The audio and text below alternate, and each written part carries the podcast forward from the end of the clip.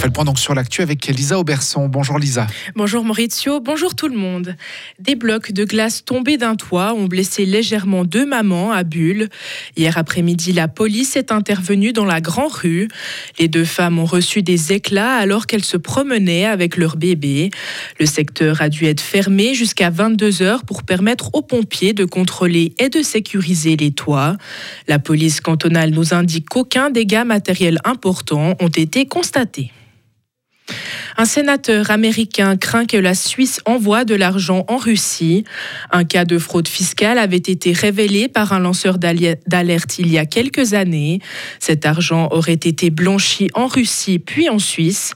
Le ministère public de la Confédération avait classé cette affaire en 2021, mais les fonds saisis par la Confédération pourraient être transférés vers la Russie. Cela contreviendrait ainsi aux actuelles sanctions américaines. Un sondage demandé par la NZZ am Sonntag montre que les Suisses sont plutôt favorables à la réexportation d'armes suisses vers l'Ukraine. 58% de l'électorat du PLR se dit favorable. Les partisans de l'UDC ont eux voté non à 68%. Au total, un tiers des sondés se dit pour la réexportation d'armes suisses.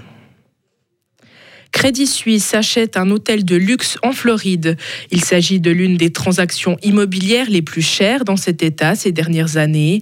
835 millions de francs, c'est ce qu'annonce le Sonntag Zeitung. L'hôtel se situe sur une plage et compte 1000 chambres. La banque estime que le tourisme en Floride devrait retrouver son niveau d'avant-pandémie pour justifier son achat. Des timbres à l'effigie de sportifs suisses circulent dans plusieurs pays africains. Ces timbres ont été produits par une société lituanienne sans l'accord des personnes concernées. L'annonce a même suscité la surprise générale chez les sportifs. Certains se montrent plutôt enthousiastes tandis que d'autres, comme Dario Colonia, sont plutôt mécontents. Son agent a dénoncé la pratique et compte agir. Le chancelier allemand Olaf Scholz a annoncé un consensus avec le président ukrainien. Les armes fournies par les Occidentaux ne doivent pas être utilisées pour des attaques sur le territoire russe. Les alliés de l'Ukraine ont franchi un nouveau cap dans le soutien militaire. Ils s'engagent notamment à fournir des chars lourds et des roquettes de plus longue portée. L'Allemagne a notamment promis de livrer 14 chars prélevés sur les équipements de son armée. La Chine a violemment critiqué la décision d'abattre le ballon qui survolait les États-Unis depuis quelques jours.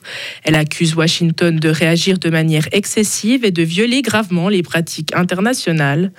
Le président américain avait ordonné la destruction du ballon dès que possible. La Chine, elle, avait assuré qu'il s'agissait d'un outil pour récolter des données météo. Le nord des États-Unis et l'Est canadien vivent un week-end glacé. Les températures atteignent des records et provoquent des conditions dangereuses. En haut du mont Washington, la température ressentie, en prenant en compte le vent, a atteint vendredi soir moins 78 degrés Celsius. Ce sommet est réputé pour avoir la pire météo du monde. Le précédent record était de moins 74 degrés. Retrouvez toute l'info sur frappe et frappe.ch.